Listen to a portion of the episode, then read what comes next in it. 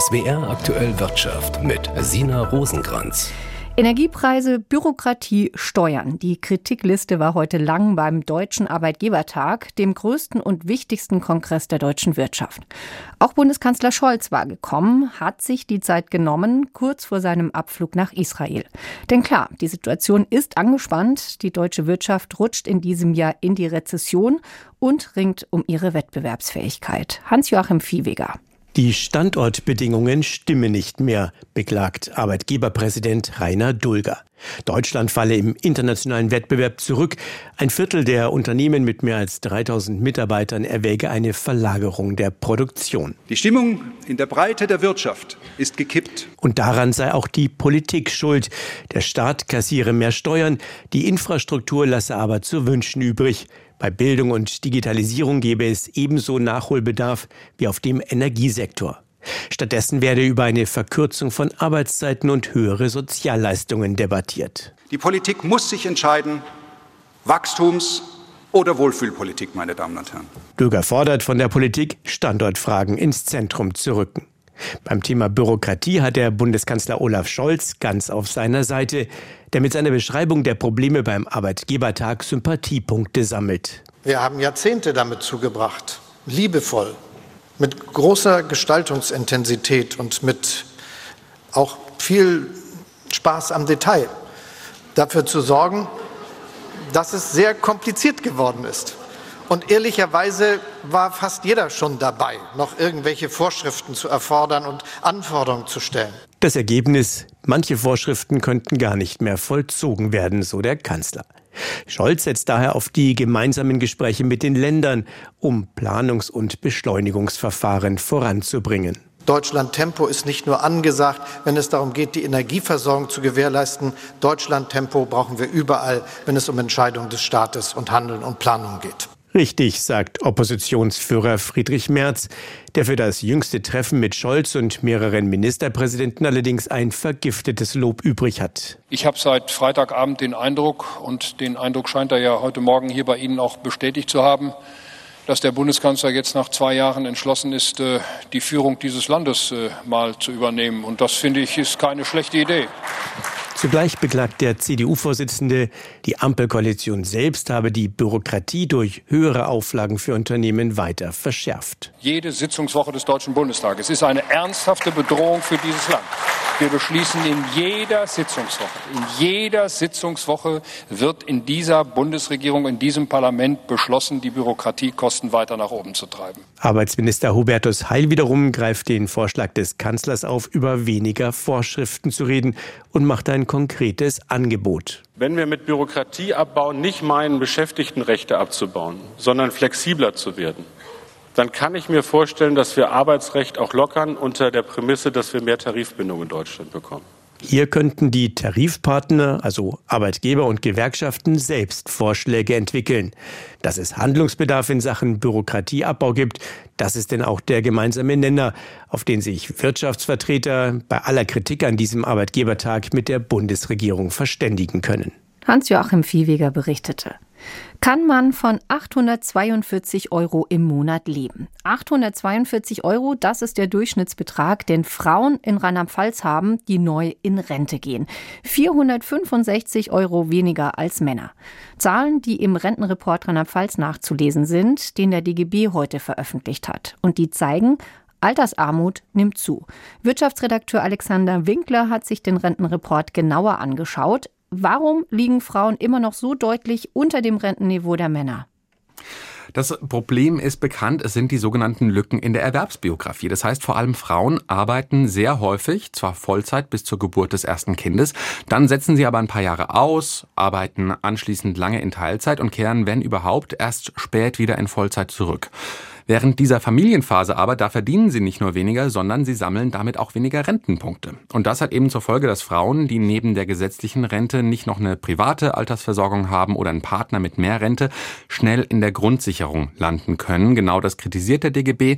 Damit Frauen aber mit ihrer Rente unabhängig werden können, fordert der Gewerkschaftsbund zum Beispiel mehr Kita-Plätze. So könnten Frauen schon in der Familienphase mehr arbeiten und hätten später höhere Rentenansprüche. Frauen arbeiten auch sehr oft in Minijobs. Minijobs, das ist ein Schlagwort, das beim aktuellen Rentenreport Rheinland-Pfalz sehr ins Auge sticht, denn Rheinland-Pfalz ist bei den Minijobs Spitzenreiter unter den Bundesländern. Worin besteht da aus Sicht des DGB das Problem? Naja, der hohe Anteil an Minijobs ist sicher sinnbildlich für das niedrige Rentenniveau von vielen Menschen in Rheinland-Pfalz. Klar, wer wenig verdient, bekommt auch wenig Rente. Mhm. Als Beispiel, wer heute ein Jahr in einem vollbezahlten 520 Euro Minijob arbeitet, der erwirbt Rentenansprüche für gerade mal etwa 5 Euro im Monat. Genau das ist aber auch ein weiteres großes Problem bei Frauen. 60 Prozent der Minijobber sind nämlich weiblich. Renten sind das Spiegelbild der Erwerbsbiografie, hieß es heute beim DGB bei der Vorstellung des Reports. Und zur Erwerbsbiografie vieler Menschen gehört inzwischen leider traurigerweise auch eine langfristige Erkrankung. Über welche Zahlen sprechen wir denn da? Da geht es um mehr als 90.000 Menschen in Rheinland-Pfalz, die laut DGB eine sogenannte Erwerbsminderungsrente bekommen. Und die überwiegende Mehrzahl dieser Menschen, die fällt mit den Rentenbezügen unter die Armutsgrenze. Dabei geht es zum Teil Teil um körperliche Erkrankungen, zu einem großen Teil aber um psychische Erkrankungen. Mehr als ein Drittel der Männer und fast die Hälfte der Frauen bekommen die Erwerbsminderungsrente zum Beispiel wegen Depressionen oder Burnout. Tendenz steigend. Grund für die hohe Zahl an psychischen Erkrankungen sind laut DGB zum Beispiel Arbeitsverdichtung, Flexibilisierung oder Digitalisierung, erfordert deswegen auch gesündere Arbeitsbedingungen. Altersarmut steigt, es gibt mehr psychische Erkrankungen. Welche Forderungen leitet der DGB daraus ab? Ja, erfordert insgesamt ein höheres Rentenniveau. Dabei geht es aber nicht primär darum, dass einfach die Renten selbst erhöht werden sollen, sondern dass unser Arbeitsleben insgesamt so gestaltet werden soll, dass alle Menschen gute Chancen auf eine höhere Rente haben. Egal ob eben zum Beispiel mehr Kitaplätze oder durch mehr Gesundheitsschutz gegen Burnout. Denn die Mehrzahl der Menschen in Rheinland-Pfalz, die erreicht aktuell noch nicht mal das reguläre Rentenalter. Im Durchschnitt gehen Menschen eineinhalb Jahre früher in Rente und das, obwohl sie dann Abschläge in Kauf nehmen müssen müssen. Jobs müssten also so gestaltet werden, dass auch ältere Menschen sie ausüben können. Weil das aber laut DGB eben nicht der Fall ist, hält er auch die immer wieder diskutierte Rente mit 70 für realitätsfern. Informationen von Alexander Winkler aus der SWR Wirtschaftsredaktion. Der DGB hat heute seinen Rentenreport für Rheinland-Pfalz veröffentlicht. Über die Zukunft von Sportcheck ist zuletzt viel spekuliert worden. Jetzt wechselt das Unternehmen nach nur drei Jahren wieder den Besitzer. Der bisherige Eigentümer, Signa Retail aus Österreich, verkauft Sportcheck an den britischen Sport- und Modehändler Frasers. Zum Kaufpreis ist nichts bekannt. Sportcheck hatte zuletzt einen Jahresumsatz von 350 Millionen Euro. Signa Retail hatte Sportcheck erst 2020 vom Otto-Konzern übernommen. Signa Retail gehört zur österreichischen Signa Holding, deren Haupteigentümer René Benko ist. Die Holding scheint ihr Investment im Sporteinzelhandel insgesamt zu überdenken. Sie hatte erst am Montag angekündigt, der eigenen Sportsparte Signa Sports United anders als angekündigt keine weitere Eigenkapitalspritze zu gewähren. Signa Sports United war 2020 mittels Mantelgesellschaft in New York an die Börse gegangen und ist defizitär. Unrentable Tochterfirmen sollen geschlossen werden. Zur Unternehmensfortführung hatte das Management aber auch mit Geld der Holding gerechnet. Die Zukunft der Signa Sports United ist durch die ausbleibende Kapitalspritze also ungewiss.